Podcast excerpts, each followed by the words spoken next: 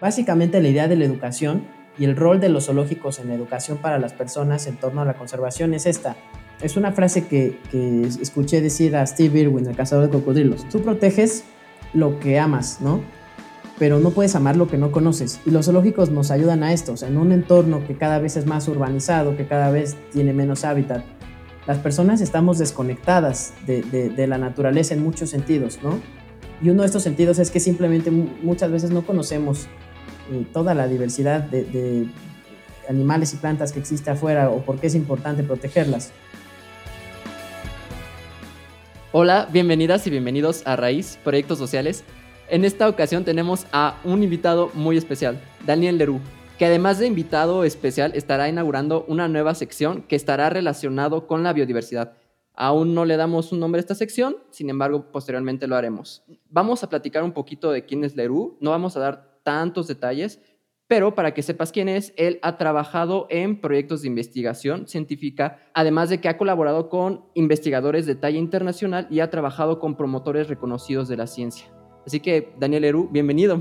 Hola David, muchas gracias por recibirme aquí, eh, estoy muy contento. No, al contrario, es un placer para nosotros porque tú tocas un tema muy importante, además de que sabemos de que tu conocimiento y cómo constantemente te preparas va a hacer la diferencia. El poder transmitir tu conocimiento va a poder ayudar a la audiencia a conocer un espectro más amplio de qué es nuestro mundo y por qué es importante, y por eso queremos empezar con este tema.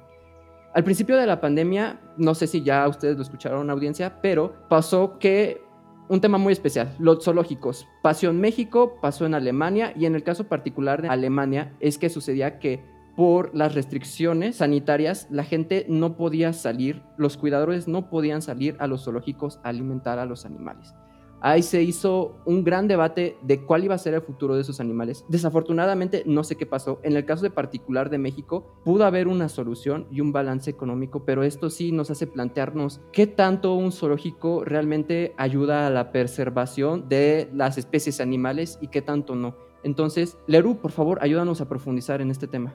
Sí, claro, tocas un tema importante. De ahí surgen, o sea, dos problemas. Uno, o sea, el, el COVID que ya conocemos, que si bien todavía no se sabe a ciencia cierta la causa de en dónde empezó la pandemia, hay, evidencia pues muy fuerte que sugiere que la pandemia se originó pues por la manera en la que nos en la que estamos interactuando con la naturaleza, ¿no? O sea, la, teoría principal es esta de los mercados húmedos, eh, pues que es básicamente la parte de explotación de especies y que las deja, y, y por otro lado que las dejamos sin hábitat, o sea, eso contribuye a que el 75% de las enfermedades nuevas que existen son de origen animal, ¿no?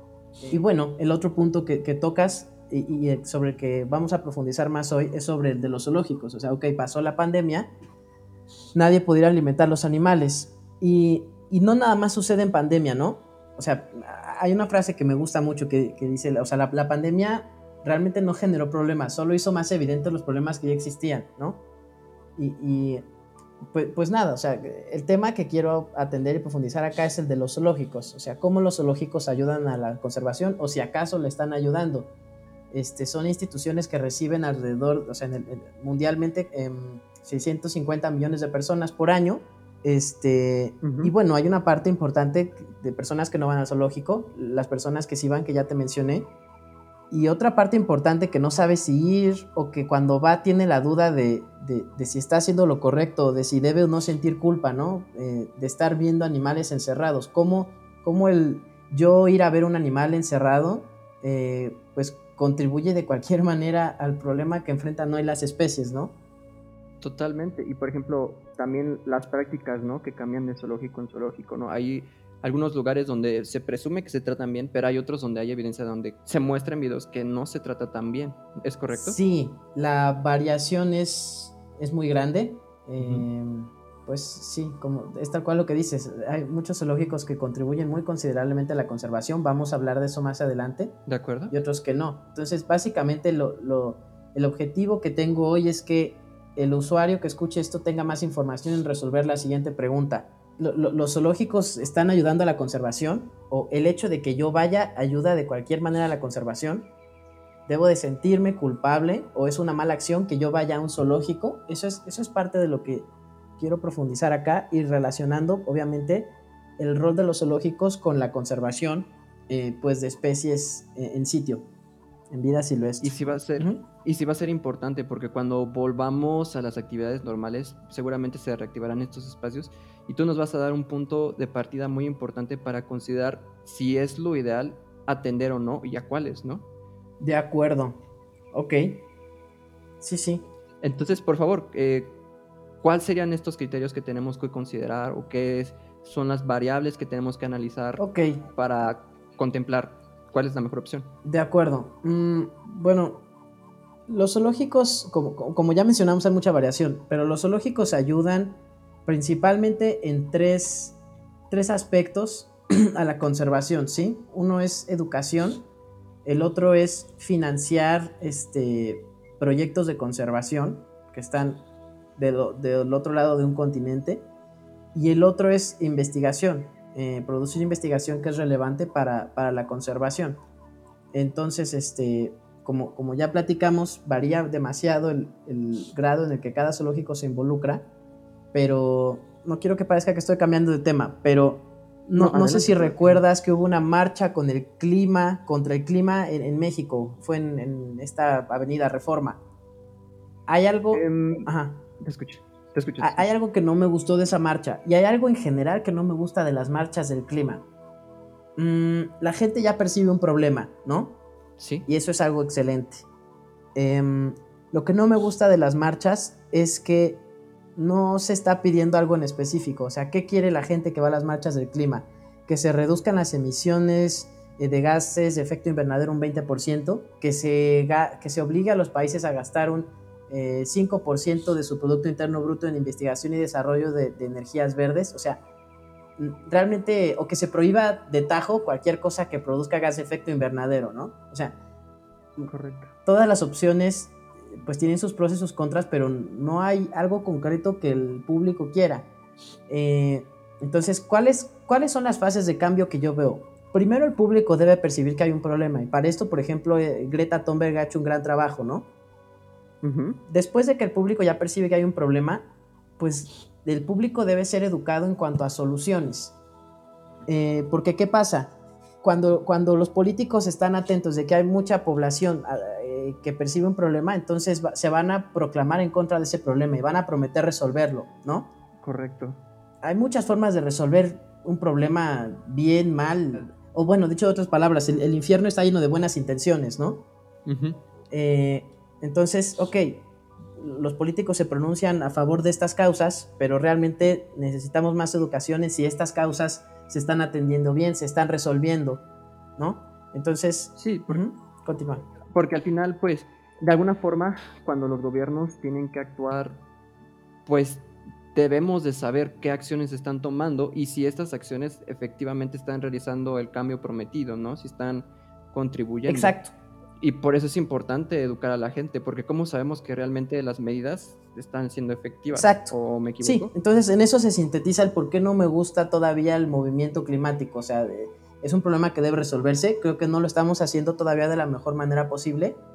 Este, y el propósito de esta plática, ya volviendo al tema, es entonces darle al público más información en, su decisión de si ir a un zoológico es bueno o mala. O sea, yo no me voy a proclamar al respecto de una opinión en particular, solo voy a dar la información y, y, que el usuario decida. Pero sí los voy a invitar a que antes de que vayan a un zoológico revisen si están haciendo alguna de estas tres cosas. De acuerdo. Ok. Y que escuchamos es importante porque, por ejemplo, y, no sé si posteriormente lo vayas a tocar, porque a veces, por ejemplo, vamos a la playa y queremos extraer los animales, por ejemplo, las conchas de su ecosistema, ¿no? Y eso probablemente a la larga, si millones de personas lo hacen, tenga un impacto negativo, ¿no? Entonces, gracias porque nos, con, con, con, lo que nos vas a platicar, pues nos, nos, vas a dar herramientas para tener un mejor criterio de elección. Pero entonces te interrumpí, ¿cuáles son estos criterios? Ok, entonces como decía, el primero es educación, eh, después es en el sector financiero y después es... Eh, pues directamente en conservación a través de, de dos formas. Uno es liberar especies que fueron criadas en cautiverio, para que ayuden a mejorar la, bueno, aumentar la población de, de, esa especie. Y la otra es investigación directa. Entonces, eh, si quieres, platicamos primero sobre la educación. Este, este es el sobre el que menos vamos a, indagar en el detalle porque es, es el más es más complicado. O sea, si tú quieres medir cómo un zoológico ayuda financieramente a una reserva, pues nada más buscas la cifra de cuántos dólares al año dona, ¿no? Eso es fácil. ¿Cómo mides qué tanto aprenden las personas? O sea, se han hecho experimentos sobre, en, un zoológico, entrevistan a las personas antes y después de salir y van viendo cómo cambia su conocimiento, su actitud eh, en torno a la conservación pero es, algo que no se hace demasiado, no se hace de manera sistemática y es algo que sigue siendo mm, un misterio en, algún sentido de, qué tanto ayuda, ¿no? Pero básicamente la idea de la educación y el rol de los zoológicos en la educación para las personas en torno a la conservación es esta. Es una frase que, escuché decir a Steve Irwin, el cazador de cocodrilos. O sea, no, no puedes proteger, eh, no, tú, perdón, perdón, tú proteges lo que amas, ¿no? pero no puedes amar lo que no conoces. Y los zoológicos nos ayudan a esto, o sea, en un entorno que cada vez es más urbanizado, que cada vez tiene menos hábitat, las personas estamos desconectadas de, la naturaleza en muchos sentidos, ¿no? Totalmente. Y uno de estos sentidos es que simplemente muchas veces no conocemos eh, toda la diversidad de, animales y plantas que existe afuera o por qué es importante protegerlas. O sea, los zoológicos pueden jugar un papel bien importante en, en torno a esto, a hacer que las personas conozcan pues toda esta variedad de vida que exista, las personas... Y de hecho, sí, sí. tocas una hipótesis muy, muy importante de la economía circular y habla exactamente lo que tú estás diciendo, solo que en otra área. Dicen que nosotros no enfrentamos problemas ambientales porque estamos desconectados de, de la realidad. Sí. Por ejemplo, si lo trasladamos a temas de basura, lo que pasa y por qué nosotros que, vivimos en ciudades no, no, actuamos como deberíamos para enfrentar los problemas de la basura, es porque la basura se genera aquí en la ciudad, pero se trata a las afueras de la claro. ciudad. Entonces tú realmente nunca vives el impacto y es algo similar, ¿no? A lo que tú me estás comentando. Sí, se va a otros lugares. ¿Qué fue lo que pasó, por ejemplo, en los 80s? No, no quiero que suene despectivo, pero China se volvió el basurero del mundo. Es decir, China empezó a aceptar la basura de plásticos de muchos países, eh, de todos los lugares del mundo, entonces, este, le empezaron a mandar su basura y ahora el 70% de la contaminación que llega a los mares es de dos ríos que están en China. O sea, eso no me parece que sea una casualidad, ¿no?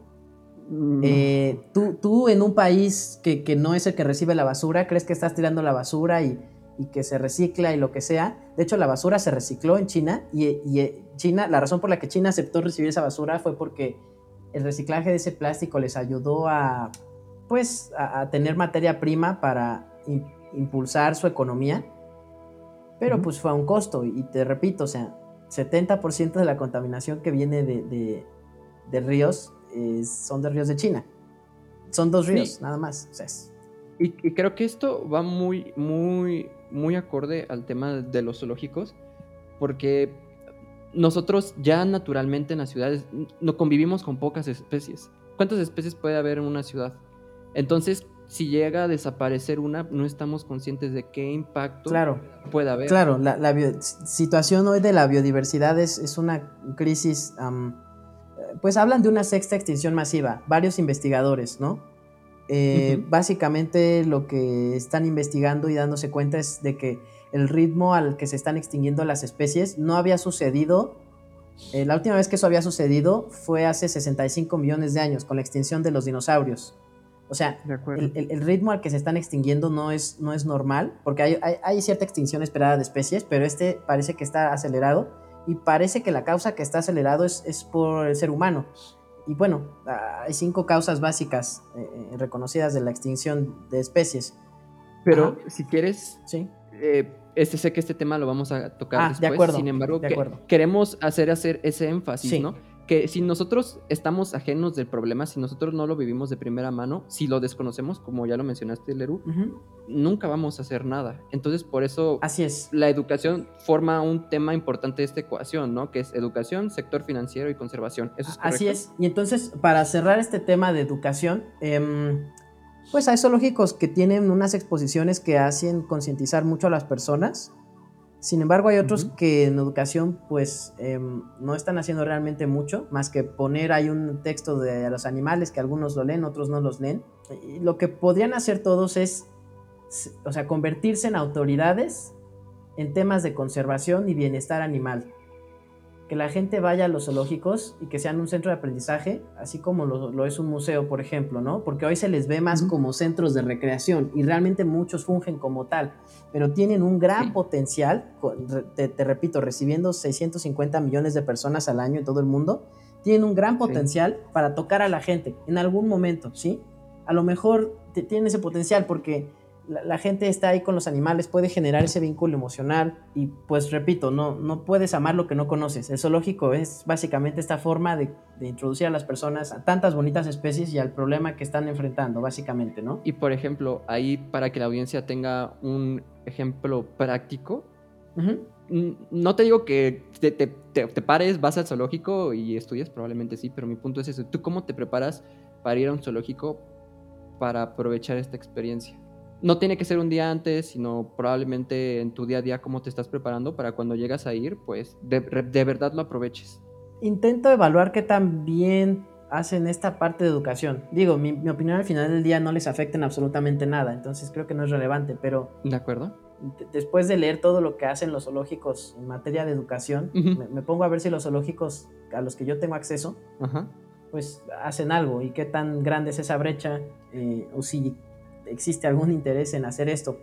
Lamentablemente, en la mayoría de los casos encuentro que son instituciones recreacionales y no hay mucha labor eh, en torno a educar.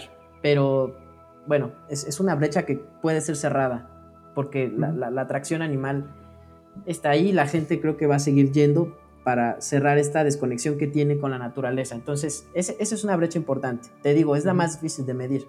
Hablando de la siguiente. De acuerdo. Que es eh, en el sector financiero, ¿no? El zoológico, pues casi, algunas veces son instituciones privadas, otras son eh, de origen gubernamental, pero tienen algún tipo de ganancia. Y este, pues te platico un caso de éxito, ¿no? Em, es la, la, exhibición de Mazoala en el zoológico de Zurich. Mazoala es un, es una región de Madagascar. ¿sí? Las especies que solamente nacen ahí, y solamente viven ahí, perdón, son el 3% de las especies de todo el planeta. Es, mucho, o sea, tiene muchas especies que solamente te vas a encontrar en esa islita, ¿no? Sí, aparte es una isla. sí, eh, las islas suelen tener mucha diversidad porque como se separan de los continentes, las especies evolucionan de maneras diferentes, ¿no? Sí. Este, pero bueno, ¿cuál es el caso de éxito? Entonces, está esa reserva en Madagascar y qué tiene que ver este zoológico en Zurich. Bueno, pues montaron una, una exhibición que es básicamente un espacio encerrado que tiene 478 especies de plantas, eh, que, incluye 6 de mamíferos, 22 aves, 2 anfibios, 3 peces, más de 50 invertebrados, que suelen ser insectos.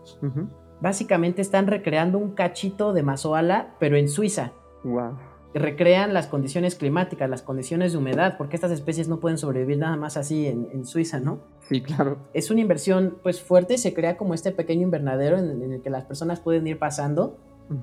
Pues, ¿qué pasó? Porque, porque es un caso de éxito. O sea, porque a mí me hace sentido por, por, He escuchado de proyectos en los que precisamente tener em, estos centros donde se aíslan especies para conservarlas, que han sido muy exitosos. No solo hay formas de conservación física, sino también tecnológica, pero eh, esto me hace pensar, ¿qué hizo especial, qué hace especial este caso de, de Mazoala en Zurich? Ok, em, pues básicamente este zoológico contribuye al 25% del presupuesto del Parque Nacional de Mazoala. Un gran problema que enfrenta la conservación es que pues no hay suficiente área para proteger a las especies. ¿Cómo se mitiga? Haciendo áreas protegidas.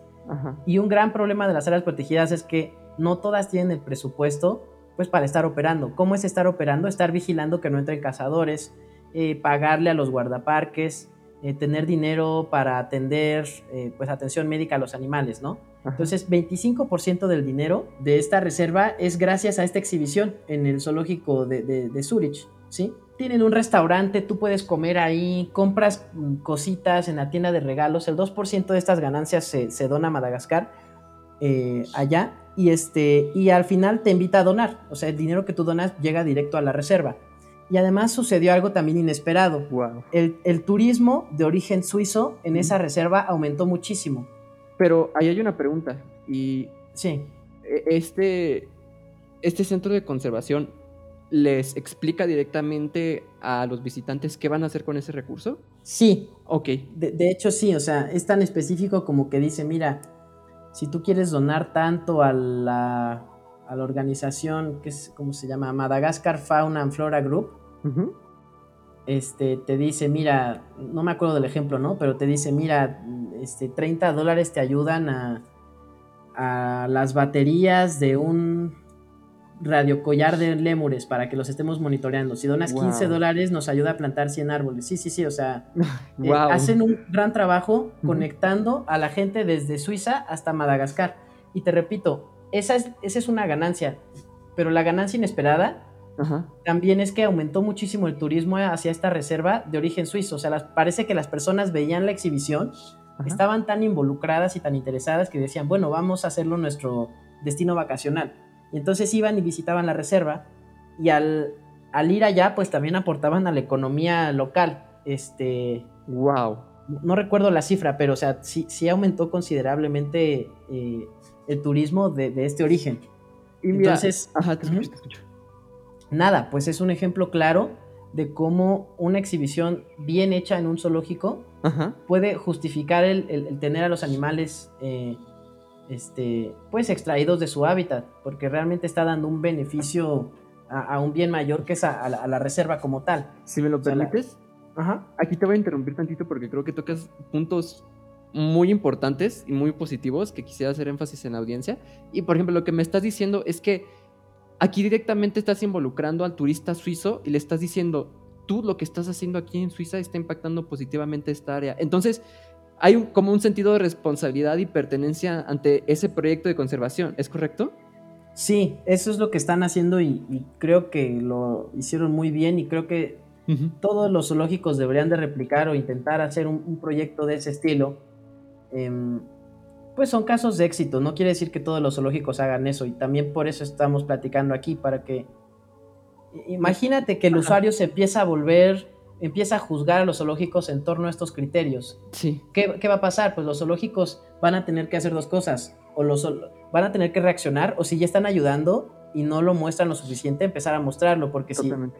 porque para que el usuario vaya van a tener que empezar a, a- a demostrar esa, eh, esa rendición de cuentas que tienen con la conservación, ¿no?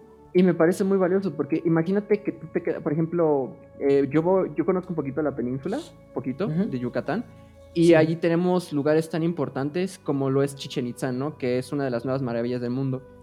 Sí, Eh, ahí, en ese caso en específico, te cobran una tarifa local, pero además te cobran un impuesto estatal y un impuesto nacional por ser eh, un monumento nacional. A mí me daría más tranquilidad e inclusive estaría dispuesto a pagar más si me dijeran estos recursos, eh, además de ingresar al presupuesto público y de conservar la zona, también se destinan, a, por ejemplo, a la reserva de la biosfera de Xi'an, que está muy cerquita, ¿no? E inclusive, como tú dices, o sea, impulsaría que vaya más turismo allá. Y quiero hacer énfasis en eso porque aquí pueden haber muchas ideas de negocio, audiencia.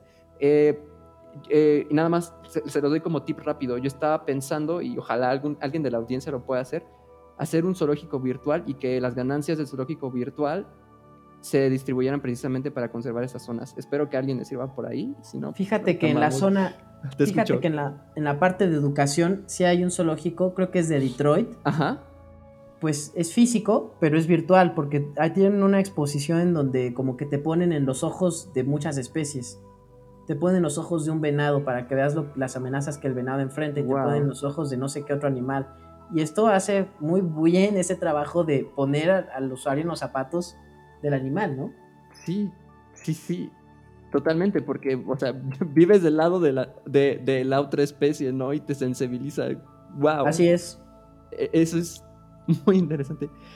Em, había otro punto, pero también quiero tocar el tema. Bueno, no, no, no. Vamos al siguiente punto. También, aparte del tema de educación y de tema financiero, hablabas de temas de, de conservación, ¿no? Como criterio. Sí, o sea, ¿cómo, cómo ayudan directamente? Ahí Ok.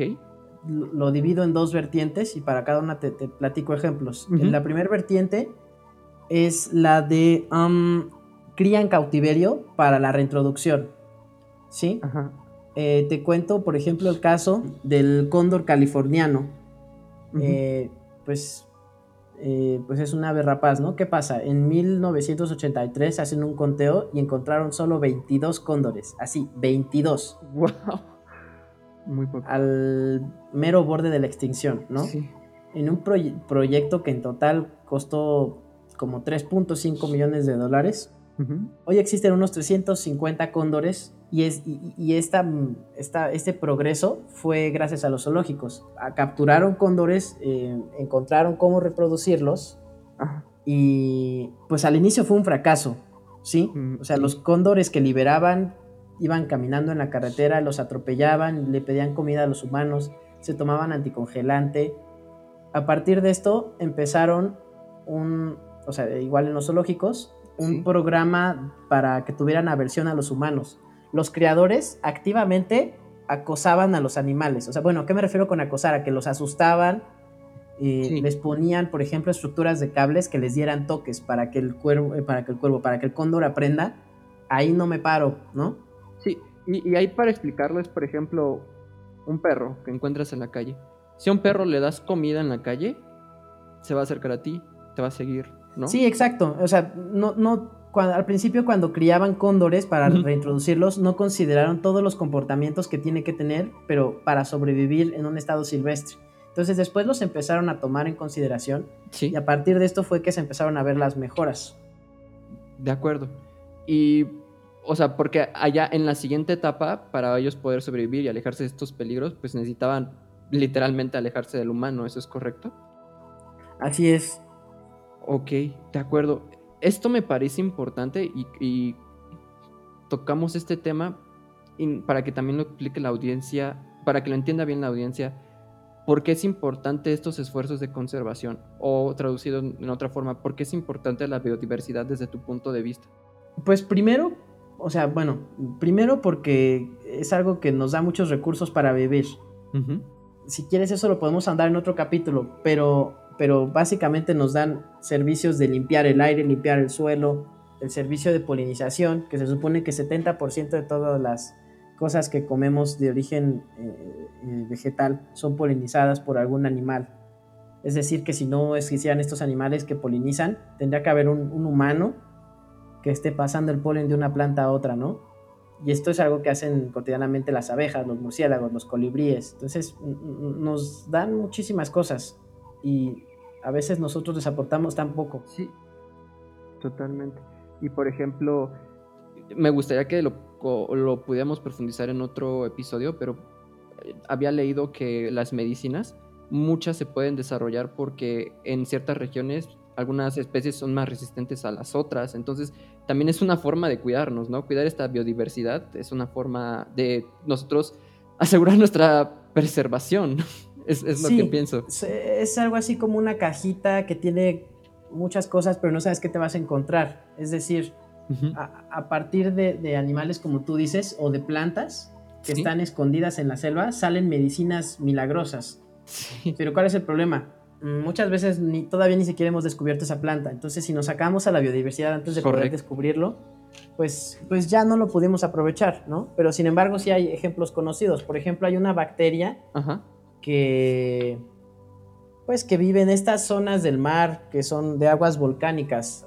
Pues, ¿qué tiene esa bacteria? Que es resistente a temperaturas muy altas, temperaturas en las que normalmente las proteínas se descomponen, ¿sí?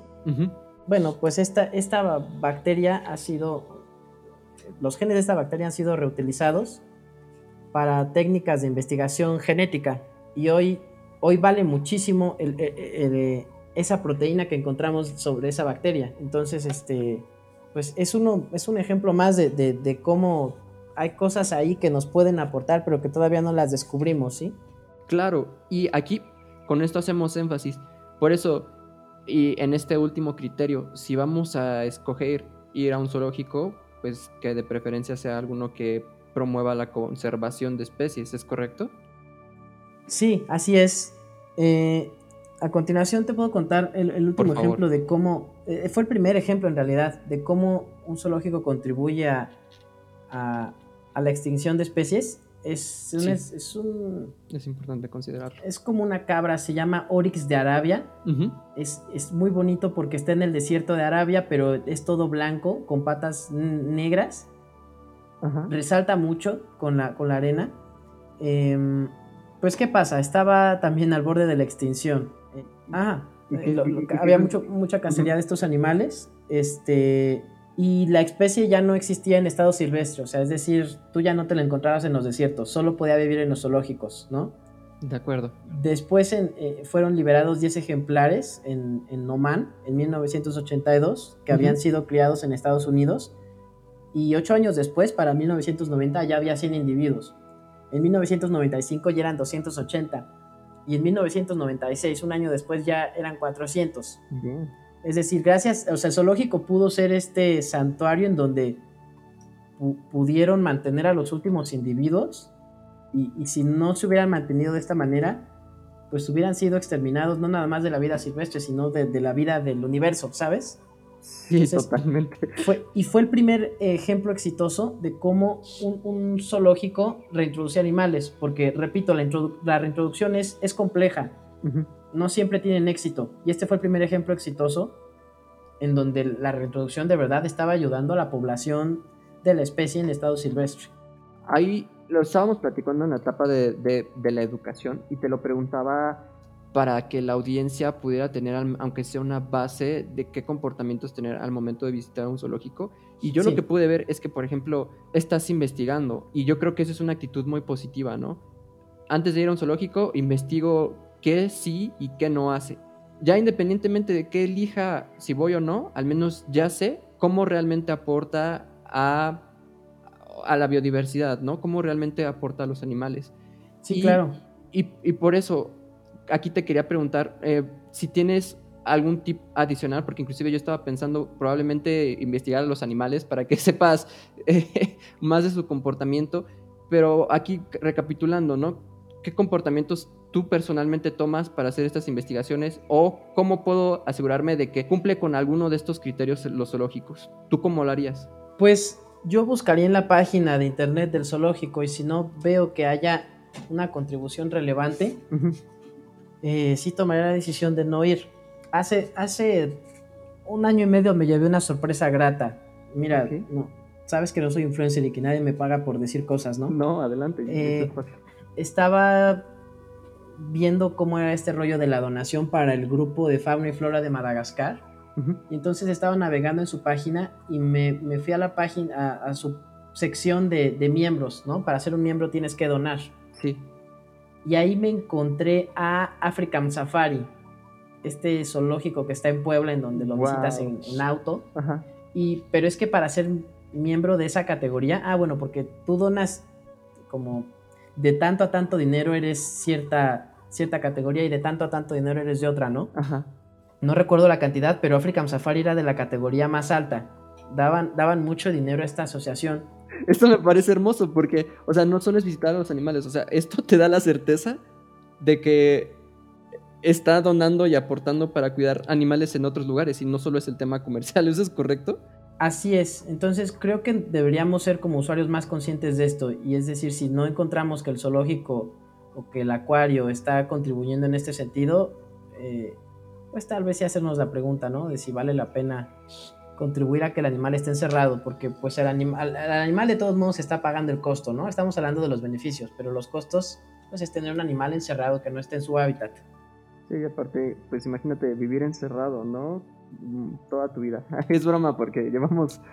Ah, Exacto, imagínate, ¿no? ¿no? aguantamos estar en nuestras casas este, un año, pero imagínate que eso sea lo que reste de tu vida y todo lo que te espere.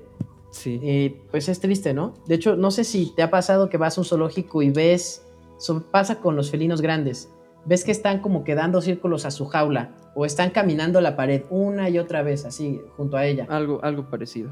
Sí, algo parecido. E, eso, según ciencias del comportamiento, es un indicio de que el animal está estresado o aburrido. Sí. Sí, o sea, es, un indicio de que el animal no tiene suficiente espacio ni suficiente estímulo. Y es algo que yo he visto en prácticamente todos los zoológicos a los que he ido. Entonces, repito, estamos incurriendo en el costo de tener un animal en condiciones que no siempre son óptimas. Sí. Pues, ¿qué beneficios va a traer? Tenemos que buscarlos. Entonces, te repito, una de estas formas es es, ver cómo están aportando, ¿no? Pueden, pueden aportar, repito, en, cuestión de educación, en cuestión financiera, hay, un... Bueno, una persona, eh, Kurt Bernisch, que, dijo, o sea, las industrias dedican más o menos el del 3 al 5% de su presupuesto a investigación y desarrollo. Él dice, los zoológicos deberían hacer esto, o sea... Sí. ¿No? Si, no están participando directamente, que den ese dinero a, investigación de conservación. Y, me parece algo, algo relevante. De hecho, si quieres, podemos usar esto como puente para ir al, siguiente, al siguiente rubro, que es el de la, la investigación. Sí, sí, por favor. Ok, pues mira, repito, hay muchos zoológicos que no aportan en esto. Creo que debería de ser como también un, estándar mínimo para que el zoológico pueda operar. Eh, pero ah, sí, hay ejemplos buenos. Este, por ejemplo, hay un, hay un, un murciélago de, fruta, este, pues que está en peligro de extinción en, en, las islas de Comoros, ¿sí? Sí. Y en, y en en un, centro de conservación de Durrell, eh, pues ahí los tienen, pero están investigando, o sea, estudian sus hábitos nocturnos y también prueban cómo ponerles pues eh, dispositivos de telemetría, o sea, como para monitorearlos, para... Les ponen radiocollares. ¿Y por qué se puede probar en los zoológicos? Tú le puedes poner un radiocollar a un murciélago pero si el collar está muy pesado no vuela y se te muere. Pero tú no te das cuenta porque tú ya te regresaste si lo hiciste en la selva, ¿no? Sí, claro. En cambio, si está en el zoológico te das cuenta si, si hay que agregarle peso, se le puede quitar, este, si el collar no lo deja voltearse hacia esta dirección, o sea, no, no sé. Eh, o si simplemente se lo quita, ¿no? Y ya no te sirvió de nada ese dinero. Pero no fue a costa de su vida. Exacto. Entonces, el zoológico sirve para, para probar esto. También sirve para investigar sobre enfermedades y, vacunas, pues hay un proyecto que se llama Proyecto Veterinario del Gorila de Montaña. pues es el gorila, lo conocemos, ¿no? Está, Hay cuatro especies y pues las cuatro están en peligro de extinción. Oh. Este, pues ¿qué pasa? En 1986 quedaban 250 gorilas, imagínate. Sí. El zoológico de Maryland se, se involucró en este proyecto y ayudan a hacer investigaciones para tanto como para dar asistencia médica a los gorilas como para vacunas. A veces los humanos le pasan enfermedades a los gorilas y esto, si de por sí ya está disminuyendo su población, esto lo hace peor. Entonces, el desarrollo de vacunas y el, investigarlo es, un frente importante en el que pueden ayudar los zoológicos, en el que en, este caso el zoológico de Maryland lo, lo han hecho. ¿Sí? Otro... Ajá. No, no, continúa. No, no, y totalmente, porque... Y también lo que pasa en la realidad es que no solo se transmiten las enfermedades de humano a animal, ¿no? También es en el sentido inverso, de animal a humano. Y lo vemos, por ejemplo, con el virus del H1N1, H1N1 ¿no? Que fue la gripe aviar.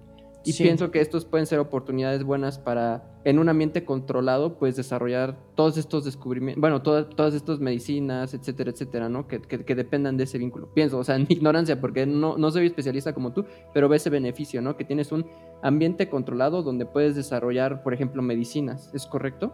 Sí, porque, bueno, lo hemos visto con COVID. Eh, cuando tú desarrollas un medicamento no siempre es eficaz en el caso de, gorilas te, tuvieron un brote de, un virus que no recuerdo y las vacunas de hecho mm, los hacían lo hacían peor. O sea el sistema inmune del gorila rechazaba la vacuna. Entonces bueno es, importante hacer investigación en este sentido porque una de las causas que hace que se extingan los animales es la enfermedad. Si los zoológicos pueden contribuir directo a entender cómo evitar que esto sea una causa para, para que se extingan, pues yo creo que es una razón muy buena. Y el otro aspecto de investigación en donde suelen ayudar es en, criogenética. ¿Qué es criogenética? Eh, pues mantener, o sea, crío de frío, ¿no? Y genética, pues de genes. Ah, usan el frío para preservar genes de animales, ¿sí? Por ejemplo, con el panda gigante, o bueno, el, oso panda, como lo conocemos, pues en, o sea, el desarrollo de la criogenética hizo que en vez de tener que hacer que un panda fuera de un lado del mundo al otro para que se reprodujeran, se podía nada más transportar el semen del panda. Ok. Entonces esto, esto ahorra los costos y, puede hacer que, regresando al tema que platicamos, que se pueda empezar a, o a mantener la población del zoológico de tal manera que para que tú te, sigas teniendo pandas, ya no tengas que sacarlos de su hábitat y siempre puede haber pandas del zoológico solo sacando una población que sacaste hace 50 años, ¿no? Sí. O que si la población crece más puedas empezar a reintroducirlos en su hábitat, que, sería lo ideal. Entonces, la, criogenética es un campo importante en el que los zoológicos, algunos, han, ayudado considerablemente a la investigación y pues que tiene el potencial de ayudar especies y, volviendo al tema de la importancia de la biodiversidad, ¿no? Eh, y después lo vamos a profundizar, pero la biodiversidad es como una red. Entre más puntos tenga esa red, entre más hilos tenga esa red, más fuerte es el tejido, ¿no? Tomando en cuenta. Así es. Una tela. Pero si vas quitando hilos, hilos, hilos, hilos, al final solo te queda una hebra. Y por ejemplo, si a una tela le prendes fuego, pues te da la oportunidad de apagarlo, ¿no? Y aún tienes un pedazo de, la tela. Pero si a un solo hilo le prendes fuego, pues lo más probable es que se queme en su totalidad, ¿no? Y... De acuerdo. Esta es una forma de ejemplificar por qué es tan positivo tener estos esfuerzos de investigación y también de preservación de las especies, ¿es correcto? Sí, e, ese punto que tocas es importante. ahí te quiero contestar con una analogía que yo escuché del doctor Gerardo Ceballos. Eh, así como tú dices que es una red, eh, él decía que es como un muro de ladrillos, ¿no? ¿Qué pasa con la, en tu ejemplo de la red? Tú puedes quitar un punto y a lo mejor no se ve. Y en la analogía de Gerardo Ceballos, dice, tú puedes quitar un ladrillo de la pared, no pasa nada. Dos y no pasa nada. Tres y no pasa nada. Y sigues, ¿no? Pero eventualmente vas a quitar uno, que sea como la gota que derrama el vaso, y se te va a caer todo el muro. Sí. O sea, la red sí tiene cierta resistencia en la analogía que haces, pero va a llegar un punto en donde si quitamos más eh, conexiones, se desploma, un colapso, ¿sí? Un colapso de un ecosistema, un colapso de una civilización, porque si el, ecosistema, o sea, si, si, si, el ecosistema ya no existe, ya no nos da servicios que necesitamos, y con COVID, pues nos damos cuenta qué tan vulnerables somos en, muchos sentidos, ¿no? Y qué tan ligados estamos a lo que le pasa en la naturaleza, ¿no? Sí, exacto. Una de Sí, sí, sí. Sí, eso. Este, tú, o sea, ¿qué, pasa con las enfermedades emergentes? Em, cada vez tomamos más hábitat, es decir, cada vez estamos en contacto con especies con las que no estábamos en contacto y con las que no coevolucionamos. En una de esas un virus aprende a vivir en un ser humano y por cuestiones de globalización, pues en 48 horas un ser humano ya puede recorrer toda la Tierra, ¿no? Sí. En 48 horas esa cosa ya recorrió todo el mundo y ya pudo generar algo como una pandemia, ¿no? Antes a lo mejor no sucedía tan sencillo, pero ahora con la globalización es mucho más fácil que pase y, es en, parte por lo que dices. Eh, estamos conectados de muchas maneras que no son tan evidentes algunas veces. Sí. Si no tenemos esa buena interacción, la conexión va a seguir ahí, pero la consecuencia de esa interacción va a ser mala, ¿no? Sí, y no es para espantarnos, y volviendo, por ejemplo, al tema del zoológico, es ser conscientes de las consecuencias de las decisiones que estamos tomando, ¿no? No solo en este caso de los zoológicos ir a un zoológico porque sí.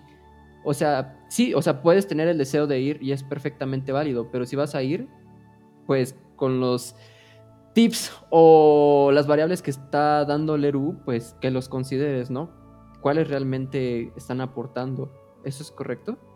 Sí, este, en síntesis, ¿qué estoy diciendo? Los zoológicos ya están incurriendo en un costo, que es en el bienestar de las especies. ¿Cómo, ¿Cómo podemos justificar que las especies estén ahí?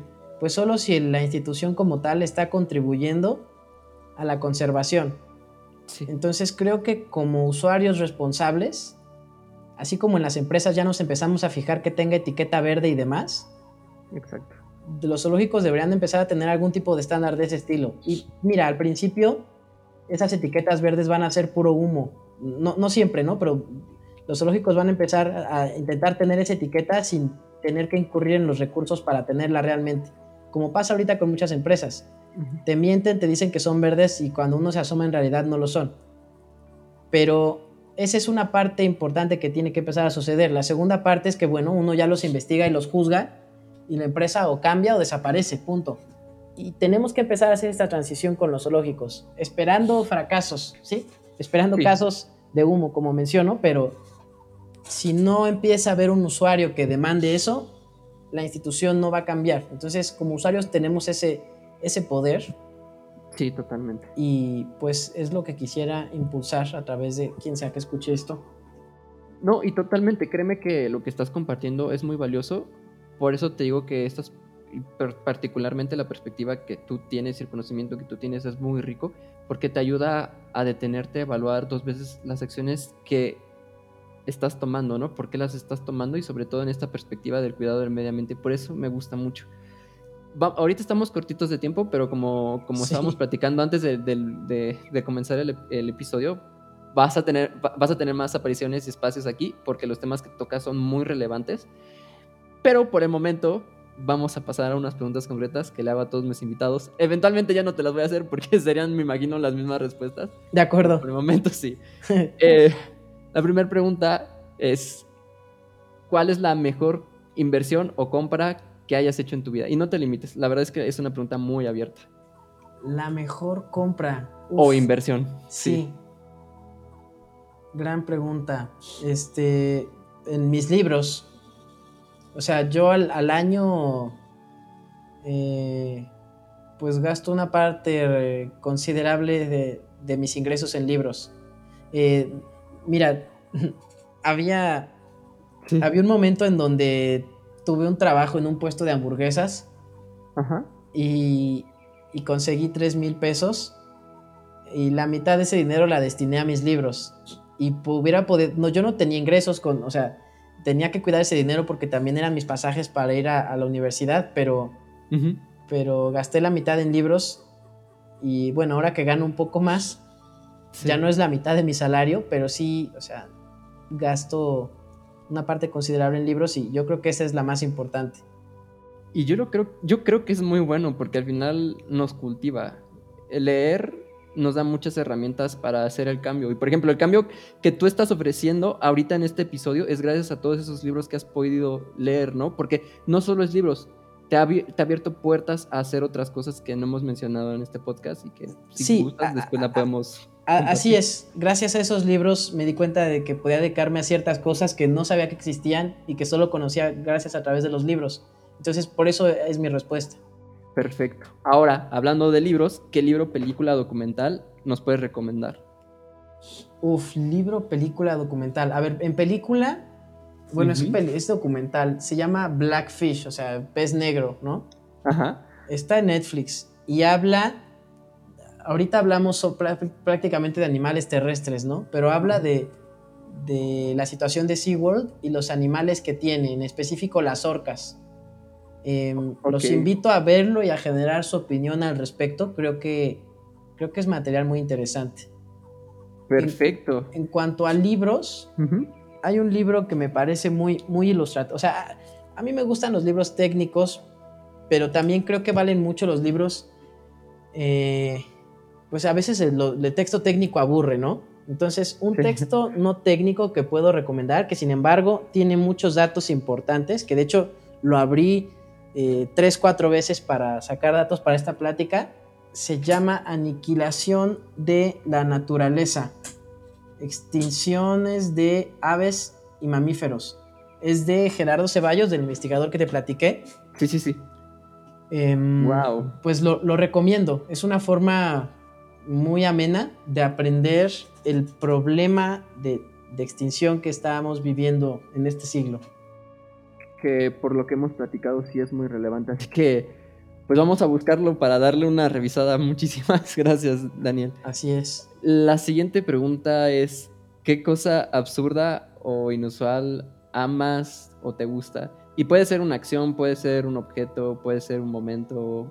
No te limites en eso. ¿Absurda o inusual? ¿Tiene que tener las dos? No, no, no, no, no tiene que ah. tener las dos. O sea, cosa, absurda, me gustan los videojuegos y me gusta ver los Simpsons. este, no me, aporta nada, pero bueno, sí, diversión y entretenimiento, o sea. Es importante, sí. Y inusual, pues no sabría qué decirte, este... No te preocupes. Eh, pues ya, sabes que me gusta tocar el saxofón, por ejemplo, pero pues tampoco es que sea un instrumento tan raro, ¿no? Mm, tienes razón. Pero pues tampoco es tan inusual, entonces perfecto. Ahora, ¿quién es tu mayor mentor, maestro? Y aquí ya voy a poner el limitante de que no se vayan los papás. No se van los no, papás. No, no se van los papás, no. O sea, son muy importantes, pero no, no se vale. Uf, e, es, muy difícil el elegir solo a uno. Dame dos. Pues mira, uno de ellos eh, es el autor del libro que te mencioné, es Gerardo Ceballos.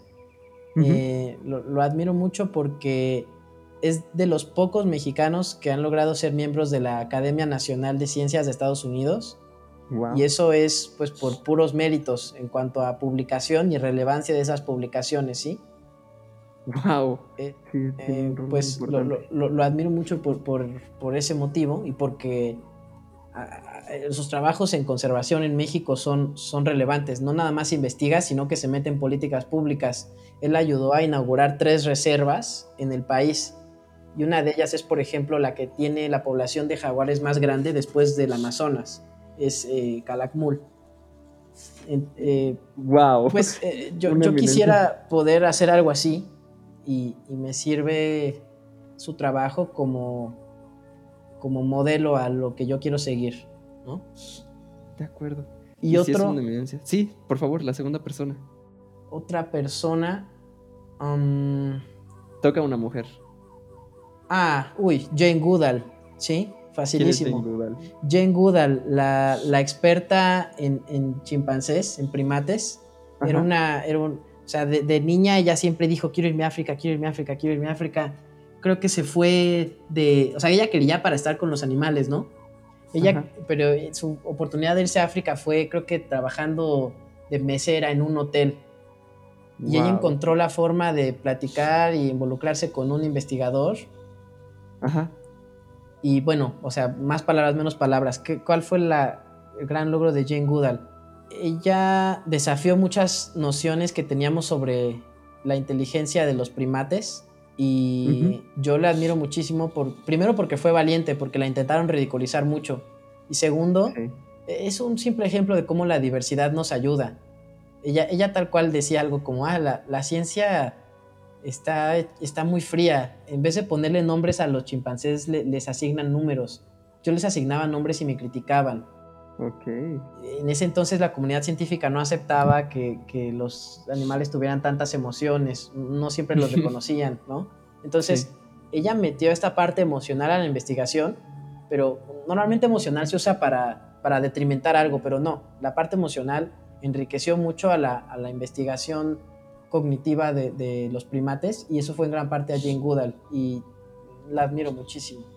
Son dos nombres muy pesados los que nos estás dando, Leru, pero muchísimas gracias porque probablemente si alguien no los conoce en la audiencia, pues ya les estás dando las primeras semillas para que vayan, busquen a estas personas y se inspiren por su ejemplo. Sí. Ahora, quedan dos más preguntas que son, una, ¿qué momento ha cambiado tu vida? Un momento que crees que haya cambiado tu vida. Uf. Y que nos ah, puedas compartir, por supuesto, ¿no? Sí, claro, claro. Qué momento. Em, yo creo que cuando me dejaron tener un perro, este. Siempre me gustaron los animales, siempre he tenido gatos, pero el poder tener un perro. Eh, interactuaba con él de maneras que no siempre lo hacía con los gatos. Y me hizo entender más y me hizo sentirme más en contacto de los animales, que yo viviendo en la ciudad me siento muy desapegado de ellos y, gracias a mi amistad y mi relación con mi perro puedo llenar ese vacío. Yo creo que ese ha sido un momento grande que ha cambiado mi vida. Y para que entiendan el peso de ese contacto, pónganle atención a toda esta conversación porque así podrán ver o sea, la relevancia que tiene este pequeño acto. Ahora, última pregunta. ¿Qué acto de bondad hacia ti te ha cambiado la vida? Que alguien haya hecho algo bueno por ti y que digas esto, wow. Actos de bondad hacia mí. Pues, pues es que tengo miles de ejemplos. Mi familia me da actos de bondad todos los días y, y eso me hace estar agradecido con la vida. Y, y, es algo que a veces creo que damos por hecho, pero pues yo entiendo que no siempre en todas las familias hay una dinámica que permite otorgar estos actos de amor, ¿no? Se puede expresar de mil formas y, no quisiera entrar en detalles, pero mm, estoy muy agradecido por, por el amor que recibo de mi familia. Eh, lo damos por sentado, pero no, no es algo que todos tengan. Y yo agradezco mucho tener esa fortuna. de poder vivirlo. Y es una gran riqueza, de verdad. Sí. Muchísimas gracias, Leru. Esta es la última pregunta. No sé si quieras uh, cerrar con algo adicional, eh, tal vez con tus redes sociales, para que te busquen por si tienen alguna duda sobre este tema y los futuros que vamos a estar tocando. Ah, bueno, pues estoy empezando un proyecto en TikTok. Adelante. TikTok me parece una, una plataforma muy buena para comunicar mensajes de una manera simple y sintética. Uh -huh. Ahí me llamo Doctor Dolerú, lo puse así porque me gusta el Doctor Dolittle. Entonces mezclé Dolittle con mi apellido Lerú. Entonces es Dol, Dolerú. Es Doctor D-O-L-E-R-O-U-X.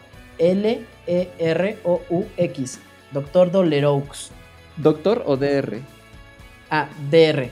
DR de doctor y Doleroux. Ok, de acuerdo, para que cualquier cosa ahí te busquen. Y Claro. nada, hasta aquí nos quedamos. Muchísimas gracias. No, pues muchas gracias a ti por el espacio, David. Cualquier cosa que necesites, eh, o si puedo regresar, estaría muy agradecido. Vas a regresar, así que nos vemos. Chao. Chao, chao.